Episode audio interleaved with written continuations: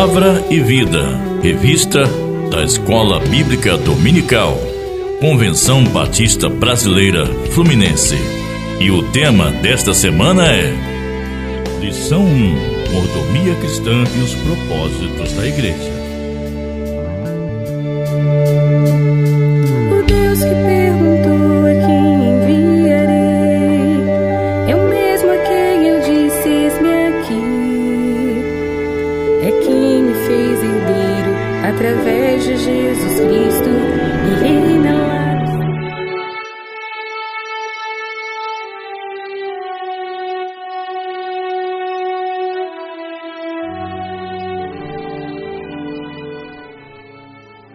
Texto base, Mateus 28, versos 18 a 20. Quais são os objetivos da Igreja de Jesus nesse mundo? É relevante mencionar que a Igreja não se fundamenta e nem se deriva meramente de sua membresia, mas daquele que é o seu cabeça, Cristo. Para ser reconhecida como uma igreja de Jesus, essa deve reproduzir o discurso de Jesus. É preciso ter bastante clareza no que tange aos objetivos da igreja no mundo. Para não errar, deve se concentrar no ensinamento de Cristo, que é a própria palavra Assim, cabe a pergunta: o que estamos fazendo para que a igreja onde congregamos esteja atenta ao projeto de Jesus por ela? Precisamos refletir a fim de que esses objetivos sejam consoantes aos que Jesus propôs. Vejamos alguns objetivos que devem permear as ações da igreja nas mais diversas áreas de atuação, por meio da comunidade local ou para além dela, como um propósito propósito missionário. Primeiro ponto: evangelização. A igreja é um grupo de pessoas salvas por Cristo que promove a proclamação da redenção aos perdidos por meio da evangelização. Ao evangelizarem, os cristãos estão se despojando do seu tempo e dos seus bens. Estão aplicando seus talentos em adoração a Deus e sendo canais da graça divina. A evangelização dos perdidos é tarefa para todos na igreja e em todo o tempo. Com efeito, sem evangelização não há entusiasmo na igreja. Poder-se-ia até possuir uma bela estrutura, um belo santuário, mas sem o espírito evangelizador não há alegria. Evangelização é a resposta de amor da igreja ao chamado do Calvário. Segundo ponto: missões. A igreja deve compreender a amplitude do seu compromisso com Cristo, bem como o seu papel de participar do propósito de Deus na expansão do Evangelho ao redor do mundo. Missões têm sido a marca do testemunho batista no mundo. Isso se evidencia pelo fato de que os batistas terem a Bíblia Sagrada como única regra de fé e conduta, e, sobretudo, pelo ensinamento bíblico junto à obra missionária. Um povo que não seja missionário não é povo de Deus. Uma igreja que não seja missionária não é igreja de Cristo. Missões são Deus agindo no mundo através da igreja para resgatar os povos do pecado e conceder-lhes a salvação eterna. Terceiro ponto: adoração. A igreja compreende o significado do culto cristão e, por meio dele, cada cristão participa voluntariamente e com alegria e em sacrifício vivo, conforme Romanos 12, versículo 1. Portanto, irmãos, rogo-lhes pelas misericórdias de Deus que se ofereçam em sacrifício vivo, santo e agradável a Deus. E esse é o culto racional de vocês. Portanto, Adorar a Deus é uma necessidade existencial do ser humano, mesmo que muitos ainda não tenham consciência disso. Quarto ponto: Educação cristã.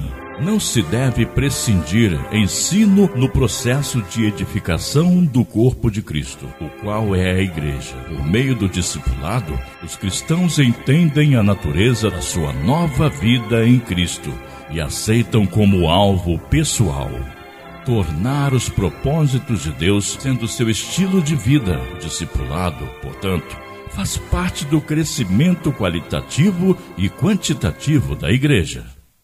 É imperativo a igreja ensinar aos cristãos a obedecer a tudo o que Jesus ordenou, conforme descrito na grande comissão, ensinando-os a obedecer a tudo o que eu lhes ordenei. Mateus 28, verso 20. Por essa razão, a educação cristã precisa estar inserida nos objetivos da igreja na mesma relevância que a evangelização, missões e adoração. Quinto ponto: comunhão. Os cristãos devem compreender a comunhão cristã como evidência de sua nova natureza, transformada pelo amor de Jesus, e a partir disso, refletir esse amor na prática do bem e da justiça, no seu dia a dia, em meio à sociedade na qual estão inseridos. Ao ser indagados sobre qual seria o maior mandamento, Jesus, com simplicidade e sabedoria, respondeu: Ame o Senhor, o seu Deus, de todo o seu coração, de toda a sua alma, de todo o seu conhecimento e de todas as suas forças. O segundo é este: ame o seu próximo como a si mesmo. Não existem mandamentos maiores que estes. Mateus 12, versos 30 e 31. Conclusão: Diante do quadro vivido nesse tempo de pandemia, em que a igreja tem sido alvo de muitos ataques, que sejam pelas ações objetivas dos governos, que sejam pelos inimigos da cruz, é mistério mais do que nunca nos atermos a esses objetivos na transformação da sociedade por meio da mensagem do Evangelho. Pertinente notar também que esses objetivos não prescindem de templos ou locais de cultos abertos. A mensagem e os objetivos da igreja transcendem o local de culto, sendo uma orientação frente aos conturbados dias. Nesse prisma, então, a igreja pode ser definida como pessoas que se importam umas com as outras e que compartilham do amor e da mensagem de Cristo. Precisamos, portanto, desenvolver um pilhar amplo para o propósito de Deus e assim compreendermos todos os esforços no sentido de que esses objetivos sejam em direção ao objetivo maior, apresentar Jesus a uma sociedade caída. Para pensar e agir.